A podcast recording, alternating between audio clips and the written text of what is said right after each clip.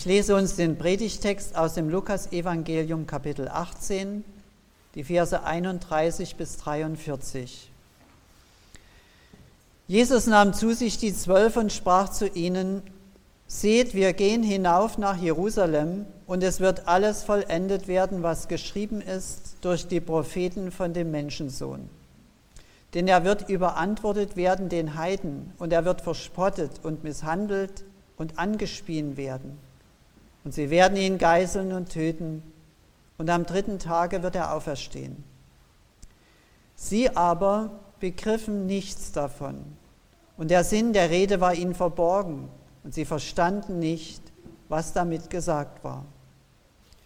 Es begab sich aber, als er in die Nähe von Jericho kam, dass ein Blinder am Wege saß und bettelte. Als er aber die Menge hörte, die vorbeiging, forschte er, was das wäre. Da berichteten sie ihm, Jesus von Nazareth gehe vorbei. Und er rief, Jesus, du Sohn Davids, erbarme dich meiner. Die aber vorne angingen, fuhren ihn an, er solle schweigen. Er aber schrie noch viel mehr, du Sohn Davids, erbarme dich meiner. Jesus aber blieb stehen und ließ ihn zu sich führen. Als er aber näher kam, fragte er ihn, was willst du, dass ich für dich tun soll? Er sprach, Herr, dass ich sehen kann. Und Jesus sprach zu ihm, sei sehend, dein Glaube hat dir geholfen. Und sogleich wurde er sehend und folgte ihm nach und pries Gott. Und alles Volk, das das sah, lobte Gott. Der Herr segne an uns dieses Wort. Amen. Liebe Gemeinde, Lagebesprechung. Jesus erklärt seinen Jüngern die Lage. So beginnt's. Jesus nahm zu sich die Zwölf und sprach zu ihnen, seht. Und diese Aufforderung bildet die erste Klammer für zwei vollkommen verschiedene Begebenheiten. Die erste Begebenheit erzählt, Jesus will, dass seine Leute sehen und verstehen, aber er hat keinen Erfolg. Die zweite Klammer, als er zu dem Blinden sagt, sei sehend, und er hat Erfolg, der Blinde sieht. Und zwischen diesen beiden Geschichten sind wir jetzt. Und da schauen wir zuerst mal auf die interne Runde. Wir hören, wie Jesus sagt, seht, wir gehen hinauf nach Jerusalem. Und damit hat er bei seinen Jüngern, die ihm zuhören, die volle Aufmerksamkeit. Endlich geht es los. Jetzt bricht das Reich Gottes an. Und die Jünger der Fäuste ballen sich vor Anspannung und Freude, als hätten sie Schwerter in den Händen. Weiter, Jesus, was passiert? Weiter. Und Jesus, sprich weiter. Und es wird alles vollendet werden. Ja, oh ja. Gott braucht nur den kleinen Finger zu rühren und die römischen Armeen sind Staub, diese Heiden, diese Gottlosen. Und endlich wird Israel wieder groß werden. Und Jesus, der große, mächtige König, er wird wie David sein und alle werden ihm, Jesus, huldigen. Und wir, seine Jünger, wir werden die Staatsgeschäfte regeln. Und Jesus, ja, das ist ein Davidssohn, wie es im Buche steht. Und weiter Jesus. Und es wird alles vollendet werden, was geschrieben ist durch die Propheten von dem Menschensohn. Denn er wird überantwortet werden den Heiden. Wie bitte? Und er wird verspottet und misshandelt und angespien werden. Das, das darf doch nicht wahr sein. Und sie werden ihn geißeln und töten. Und alle sind stumm und entsetzt. Und in ihren Inneren gibt es nur dieses eine Wort, nein, nein, nichts mehr sehen, nichts mehr hören. Und mit glasigen Blicken sehen sie an Jesus vorbei Und seinen letzten Satz hören sie gar nicht mehr. Der ist schon wie vom Winde verweht. Am dritten Tage aber wird er auferstehen von den Toten. Und nichts an Jesu Rede macht auch nur irgendwie den Hauch von irgendeinem Sinn. Da ist nichts, da ist zappenduster. Da ist nicht ein Fünkchen Licht von Verstehen. Und das betont Lukas dreimal. Diese, ist zappenduster ist, er sagt, sie begriffen nichts davon. Und der Sinn ihrer Rede war ihnen verborgen. Und Lukas muss das nochmal sagen, sagt. Und sie verstanden nicht, was damit gesagt war. Seht, sagt Jesus, aber sie bleiben blind. Und wir blicken, wenn wir das hören, auf ihre verdunkelten Mienen. Die Jünger haben keinen blassen Schimmer, während einem anderen ein Licht aufgeht. Und damit blicken wir auf den Blinden und seine Heilung. Also, was sehen wir? Wir sehen, wie die Geschichte erzählt, einen Bettler. Sehen wir einen Bettler? Oder sehen wir einen Menschen? Wir sehen jedenfalls einen, der ist angewiesen. Und zwar angewiesen auf das Mitleid anderer. Man kann ja mal versuchen, sich vorzustellen, das Gefühl, was das ist, wenn man vollkommen angewiesen ist auf das Mitleid anderer. Das ist, das ist kein gutes Gefühl. Wir schauen auf einen, der ist ganz unten und der hat auch keine Chance, irgendwie nach oben zu kommen. Doch er versteckt sein Leid nicht. Er versteckt seine Angewiesenheit nicht und darin zeigt er seine Größe und Würde. Also ein Mensch zeigt seine Würde, wenn er sich nicht für sich selber schämt. Und das tut er hier. Egal was andere meinen, ich schreie. Respekt. Das hat was. Und es ruft sofort die Kritik der anderen. Schweig halt deinen Mund, unwürdiger, du Sünder. Blindheit war eine Strafe Gottes oder ist eine Strafe Gottes. Das, das war der allgemeine Konsens der Leute damals. Und das ist hier auch so eine Masche. Die geht durch alle Zeiten bis heute. Die Masche heißt, andere abwerten, um sich selber aufzuwerten. Und wir hören, wenn wir auf den Mann, der da sitzt und blind ist, wir hören seinen durchdringenden Schrei. Und hellsichtig nennt er Jesus Gottes Sohn, Messias, Sohn Davids. Und er schreit das, was die Gemeinde im Gottesdienst auch tut, Kyrie eleison. Das ist griechisch und heißt, Herr, erbarme dich. Erbarmen Gottes Sohn, halt ein. Und wir hören die anderen sagen, hör mal mit dem Gepläge auf. Und er wieder, Jesus, erbarme dich meiner. Und er schreit und schreit und schreit und da steht der Zug. Es gibt Situationen, da muss man eben stehen bleiben, um nicht auf der Stelle zu treten. Der Schrei am Weg lässt Jesus nicht kalt. Und da halte ich auch mal an mit Gedanken für uns. Das könnte was für uns bedeuten. Den Herrn bei seinem Elend anhalten lassen. Das vermag der Ruf, Kyrie eleison, Herr, erbarme dich. Wenn einer so ruft, wendet sich Jesus ein Stück zurück zu dem, der da ruft. Diese Bitte, Herr, erbarme dich, ist Ausdruck von einem Vertrauen. Und zwar von einem bestimmten Vertrauen.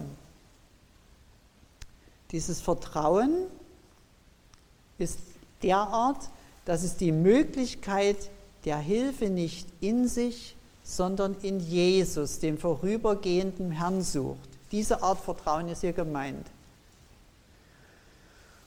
So, wir blicken immer noch auf die Geschichte und jetzt naht sozusagen der Augenblick, der wirkliche Augenblick des Blinden. Wir lesen, Jesus aber blieb stehen. Wir stellen es nur mal für uns vor. Jesus bleibt bei uns stehen. Das könnte was bedeuten. Jesus aber blieb stehen und ließ ihn zu sich führen. Wir sehen jetzt Jesus und den Mann beieinander. Und dieses Bild der Mann und Jesus erinnert uns an das Beten, wo wir die Hände falten und zusammenbringen, was zusammengehört. Was, wo wird denn was zusammengebracht, was zusammengehört im Gebet? Also Not und Glaube wird im Gebet zusammengebracht. Licht und Dunkel. Mein Herz und Jesus. Und beides muss zueinander. Wir hören schon diesen Satz, der bald kommen wird, dieser Satz, dein Glaube hat dir geholfen. Wie der Glaube hilft, wissen wir ja nicht. Wir wissen nicht, wie der Glaube Hilfe bringt. Vielleicht durch ein Wunder. Vielleicht aber auch durch eine wunderbare Kleinigkeit. Hauptsache, wir glauben, dass uns noch zu helfen ist. Hauptsache, wir glauben, dass uns noch zu helfen ist durch das Erbarmen Jesu. Und jetzt hören wir diese Frage. Jesus nimmt ihn sozusagen in den Blick. Jesus sieht ihn. Und alle hören es. Was willst du, dass ich für dich tun soll? Und diese Frage legen wir uns mal selber vor. Was, wenn Jesus fragen würde, was willst du, dass ich dir tun soll? Was würdest du antworten?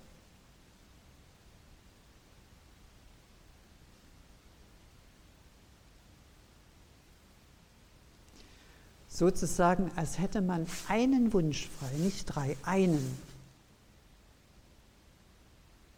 Was würde man Jesus antworten? Der Blinde hier in der Geschichte hat keinen Namen und das ist immer ein Hinweis, dass das für alle gilt. Man kann also jetzt seinen Namen einsetzen, wenn man das will. Man kann sich an die Stelle dieses Mannes setzen und diese Frage Jesus für sich, Jesu für sich ganz persönlich hören. Man hört es, Jesus fragt, was willst du denn, was ich für dich tun soll? Der Blinde erbittet nicht Geld, sondern Licht. Er erbittet Licht. Das ist seine Bitte. Er sprach, Herr, dass ich sehen kann. Und da hören wir den Klang von Gefühlen.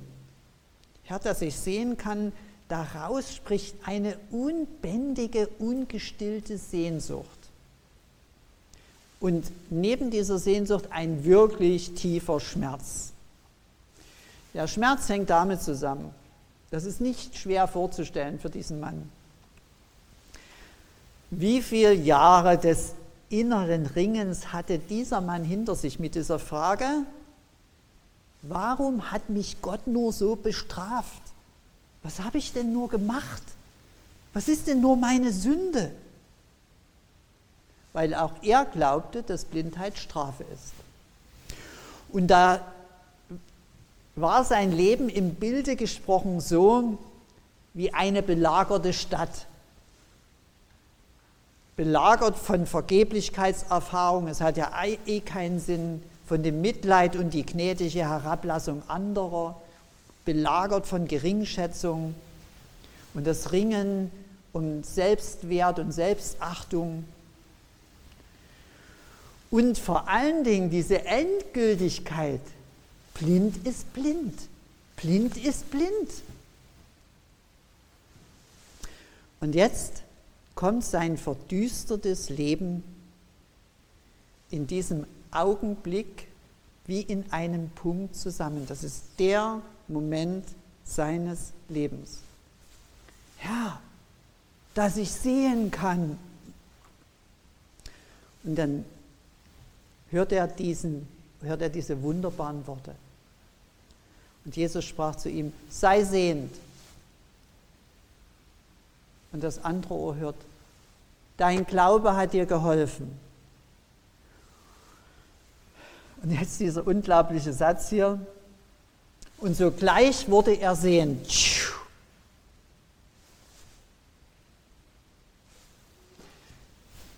Damit wird uns hier eigentlich gesagt, ein Blinder sieht und die Sehenden, die Jünger, tappen im Dunkeln. Und dieser seltsame, folgenschwere Kontrast wird uns hier vor Augen geführt. Es gibt bei den Jüngern, den engsten Freunden Jesu, der Kirche also, den Christen, bei den Christen, bei uns, gibt es so etwas wie ein grundsätzliches Nichtbegreifen, dass Christus leiden musste. Dreimal betont es Lukas und wir sollten das ernst nehmen. Dreimal muss das Lukas sagen, dass die, die denken, haben alles begriffen, es nicht begreifen. Sie verstehen das Herz, die Mitte der Sache nicht. Und worum geht es denn hier für die Christen und für die Kirche und die Jünger Jesu? Worum, worum, was ist denn das, die Mitte? Es geht darum, dass die Blindheit von uns genommen werde. Darum geht es. Also um die Heilung des Nichtverstehens. Denn nur zu wissen, dass Jesus gelitten hat, wie alle Welt es ja auch weiß, das ist immer noch dunkel. Es kommt darauf an, ob uns ein Licht aufgeht. Warum Jesus leiden musste und dass er es erleiden wollte. Er musste wegen unserer Sünde und er wollte wegen seiner Liebe.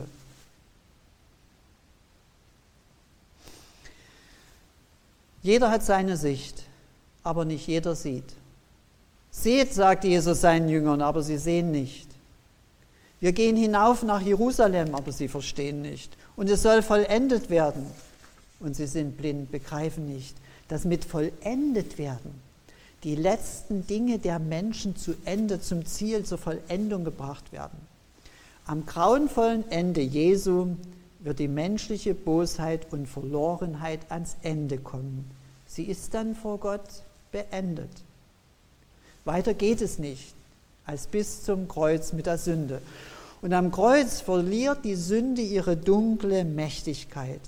Und auch der Tod, auch wenn wir uns das nicht vorstellen können, die Schrift berichtet es, auch der Tod stirbt am Kreuz. Und dies alles wird vollendet werden, dass der Sünder, die Sünder Freispruch erlangen. Sünder, das, ist, das, ist, das sind du und ich, das sind wir, die Kirche, die, die Christen, das sind die Sünder und die anderen auch. Aber dass der Freispruch geschieht. Und aus Liebe bezahlt Jesus den Preis dafür, Leben für Leben. Jesu Leben für unseres, aus Liebe. Wäre das nicht geschehen, gäbe es keinen Himmel, kein Paradies für die Menschenkinder, dann hätte der Himmel, der Garten Eden, immer noch sieben Siegel. Und das unsere Herzen sich anstecken lassen von dem unablässigen Rufen des Blinden, Herr, erbarme dich. Und dass uns die Augen, diese Augen aufgehen über das Kreuz Jesu und seine bedingungslose Liebe und die Kraft seiner Auferstehung. Dass wir bitten, tu mir, Herr, wie du dem Blinden getan hast. Und wenn wir so bitten, dann dringt dieser Satz in unser Leben hinein. Und Jesus sprach, sei sehend, dein Glaube hat dir geholfen. Und sogleich wurde er sehend und folgte ihm nach und pries Gott. Amen. Und der Friede Gottes, der höher ist als unser Denken, bewahre unsere Herzen und Sinne in Christus Jesus. Amen.